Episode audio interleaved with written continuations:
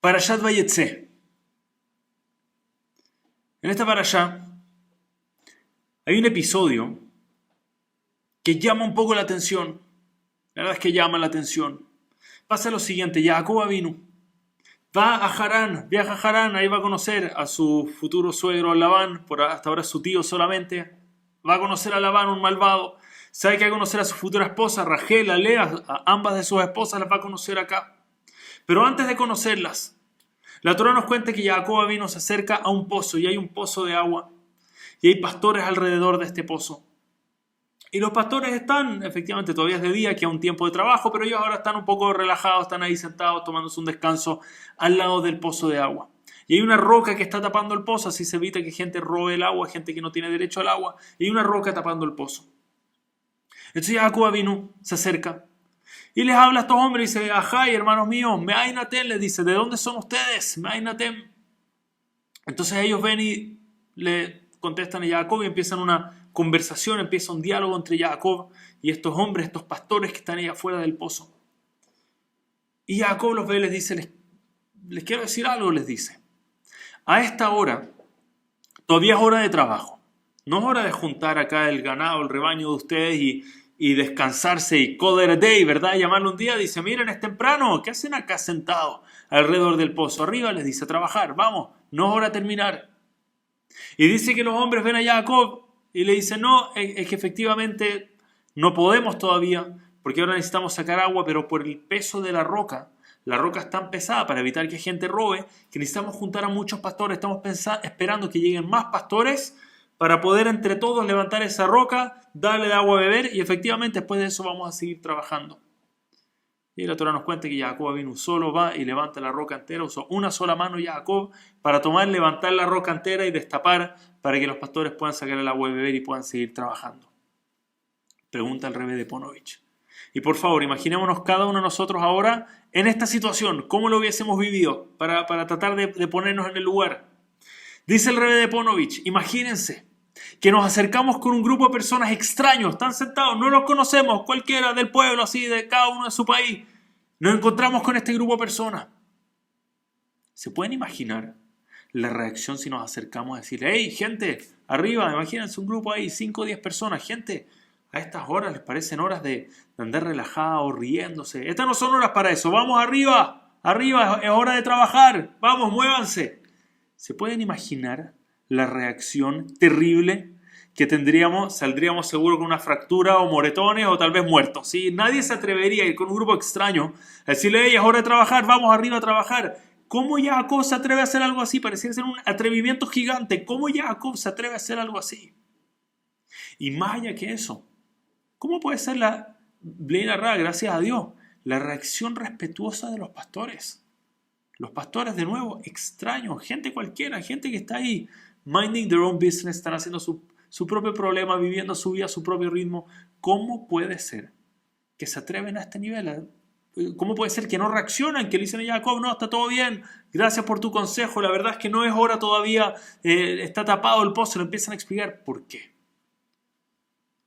Y el rebe de Ponovich dice, la respuesta a ambas preguntas está en una sola palabra. Hay una sola palabra que nos ayuda a cambiar todo el contexto de lo que está pasando acá. ¿Cuál es esa palabra? Cuando Jacob se acerca con los pastores, los ve y les dice, Ajay, me ainatem. Hermanos míos, les dice, ¿de dónde son? Cuando Jacob vino decía hermanos míos, no era una palabra, no era un término, no era alguien hipócrita. Él decía del corazón, hermanos míos, gente que las quiero tanto, creaciones de Hashem, ¿de dónde son ustedes? Cuando un pastor veía como Jacob vino, le hablaba, sentía ese cariño, sentía ese amor que Jacob le está hablando del corazón para lo mejor del otro. Y cuando partimos una conversación en ese tono, incluso cuando vamos a dar tojajá, incluso cuando vamos a darle eh, reprimenda a otra persona, cuando viene del corazón, viene con dulzura, viene realmente pensando en lo mejor, en el máximo interés de la otra persona. Entonces primero tenemos derecho a decirlo. Con ese cariño, como Jacob vino lo hacía, como hablándole a un hermano, a Jai, hermanos míos. Ahí está bien. Ahí se puede hacer como Jacob. Y ahí es cuando recibimos la reacción que dieron los pastores. Cuando así es como se habla, esa es la reacción, eso es lo que recibimos de vuelta. Alguien que nos responde como si le hubiésemos dado un consejo a un hermano. Y por eso es que los pastores no reaccionan con ganas de ahorcar a Jacob inmediatamente, por el contrario, agradecen lo que Jacob vino le está diciendo y les explica, porque les llega al corazón. Les quiero dar un ejemplo muy de cerca. Yo creo que no conozco un ejemplo más de cerca que esto. Para quienes tuvieron el zehut de conocer a mi abuelo, Rabbi Jacob Benjo, van a, van a entender muy bien lo que voy a tratar de explicarles ahora. Mi abuelo era una persona realmente de, era de otro mundo, era de otro mundo, era alguien con unas midot, unas cualidades, una dulzura la gente, era alguien que nos dejó una vara tan alta para toda la familia, era alguien muy especial. Y él se preocupaba de todo, una de sus grandes obsesiones, una de sus, de sus grandes pilares en este mundo, además de Torah y lectura y que la gente cuando lee la Torah la tiene que pronunciar bien, tenía muchas cosas para leer muy importantes y entre ellas estaba la obligación de una persona de cuidar su salud. Él era un, así de verdad, era un luchador de la salud de cada ser humano. Y cada vez, de verdad, cada vez que lo invitábamos a la casa sentaba y empezaba a ver las cosas que poníamos para comer y veía los ingredientes. Alguien le echaba sal a la comida, inmediatamente le decía algo. Ni hablar si alguien ponía algún producto artificial como una botella de Coca-Cola o alguna bebida artificial, pero mi abuelo él le dolía, sentía como que le están haciendo daño a su cuerpo, al ver que otro le hace daño a su propio cuerpo, sentía como que se lo están haciendo a él. Y no podía evitar y acercar y sentarse al lado y decirle y hablarle de verdad a una persona en la sinagoga, que lo pillaban de repente para un Sauda Shelishi, lo pillaban tomando un vaso de Coca-Cola, mi abuelo podía sentarse y hablarle una hora con cariño, pero le decía, esto te hace daño, esto no es bueno, te veía poniéndole azúcar al té o al café, te hablaba del azúcar, te hablaba de los productos artificiales, era alguien que realmente tenía, era un luchador de la salud, que las personas tienen que cuidar su salud. Era su pasuk favorito de la Torah, que tienes que cuidar muchísimo, te tienes que cuidar constantemente, una obligación de cada persona. ¿Por qué les digo esto? Porque uno de los días más alegres de mi vida también fue uno de los días más humillantes de mi vida. Les voy a contar lo que pasó. Por primera vez fui padre. Hace muchos años atrás, mi hija ya tiene sus buenos años, está, tiene nueve años mi hija. Entonces, hace nueve años atrás, en este día, día importante, día de mucha alegría, nació mi hija, estamos festejando, estamos alegres, vino mi abuelo a visitar a alguien con una dulzura que yo no puedo explicarlo, alguien con una alegría, con un amor hacia cada ser humano. Y viene y toma a su bisnieta, estaba tan feliz mi abuelo, Zehet Tzadik Berajá. Y vienen a hacer un chequeo las enfermeras, vienen a revisar que está todo bien, entran dos o tres enfermeras y mi abuelo inmediatamente se vuelta y le dice, les quiero agradecer ustedes supieron el agradecimiento de no ser por personas como ustedes, esta alegría que dan al mundo y cómo cuidan tanto otras personas y cómo se preocupan de que estén todos bien, de que estén todos sanos. Y les tengo que decir algo. Y acá toda la familia, no, no, abuelo, por favor, dinos que no va a empezar. De verdad, personas extrañas, no los conocemos. Y les dice, ustedes cuidan mucho la salud de otras personas, ustedes están obligadas a cuidar su propia salud, les dice. Y para eso, y mi abuelo les empieza a dar, tojaja, le empieza a reprimenda de cuidar lo que comen y de cuidar y ni, hablar si hablamos de entrar a fumar, de hablar, o sea, yo les puedo decir, mi abuelo les mencionó todo, les dijo toda la lista, lo importante que es el desayuno, en la mañana un vaso con agua lo primero y de nuevo les empieza a dar toda esta rutina y yo dije, de verdad qué vergüenza, nos van a echar del hospital hasta que veo las caras de estas enfermeras que están escuchando a mi abuelo y no están molestas en lo absoluto.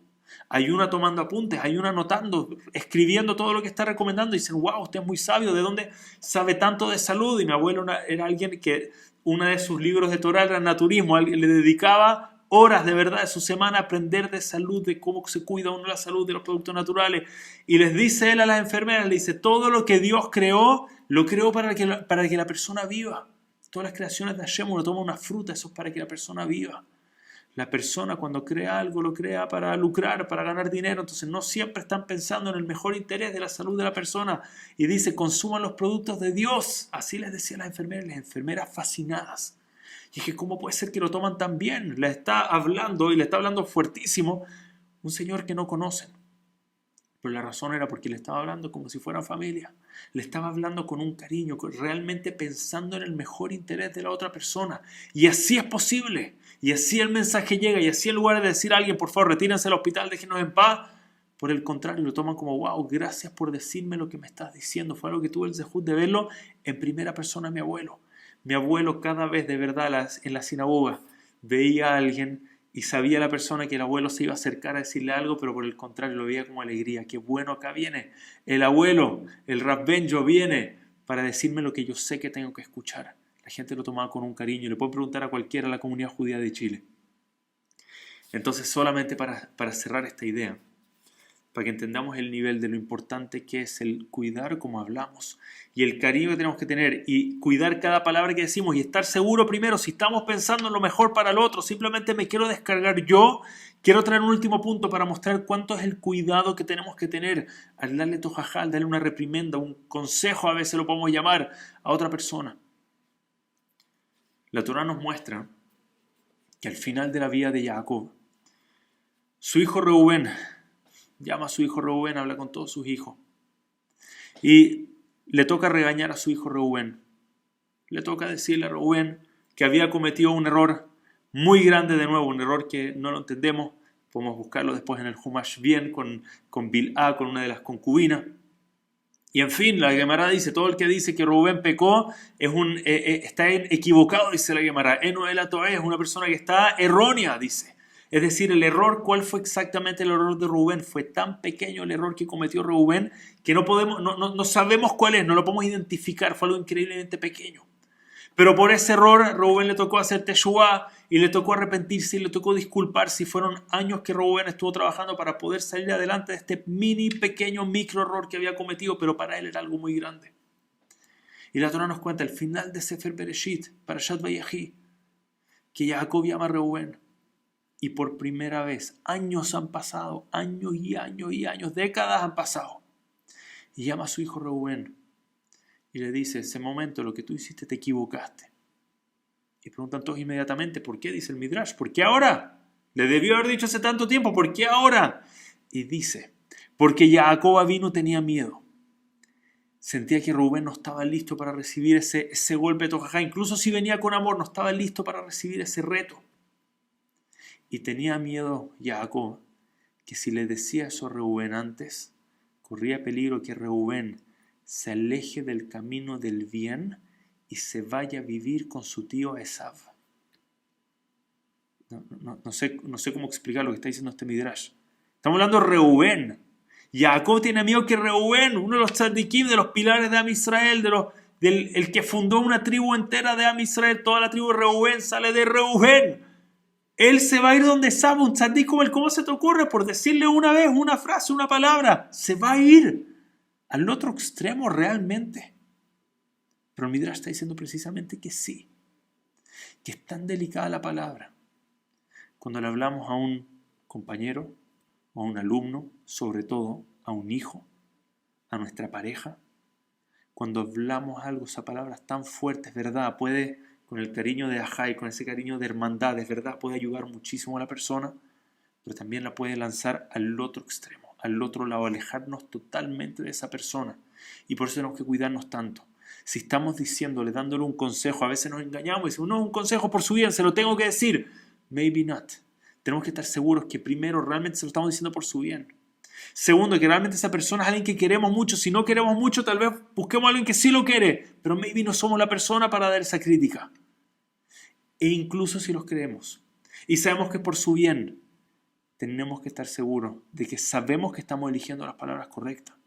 Que lo estamos diciendo no para desahogarnos de alguna manera, no con rabia o no porque es algo que ya lo tengo que decir, tiene que salir, que es algo realmente para el bien de la otra persona. Y Jacob vino sin duda en la forma que tenía para medir esto. A su hijo Rubén sabía, mira, en este caso no puedo decirlo, hasta el final de su vida no lo dijo. Y alguien extraño entendió, mira, sí puedo decirlo, sí está abierto, sí lo van a tomar con cariño. Y les hablaba como un hermano, sabía muy bien cuándo decir algo y cuándo mejor no decir nada. Primero, seguro, pedirle a Hashem y rezarle a Hashem que nos mande Jochma cuando vamos a dar un consejo o una crítica o, o reprimendo una tojaja a una persona. Que Hashem nos ayude siempre a tener claridad de cómo tenemos que darlo y cuándo tenemos que darlo. Pero tenemos que estar seguros que esto está saliendo de un hermano a otro hermano que está viniendo del corazón, que estamos diciendo, ajay, hermanos nuestros, imagínate de dónde son ustedes, tiene que venir del corazón. Si no lo aleno, esa tojajá, Dios no lo quiera, puede hacer más daño de lo que puede hacer un favor. Muchísimas gracias, que siempre cuidamos la palabra, que siempre sea bien recibida del otro lado. Hazak Ubaruj, muchísimas gracias a todos.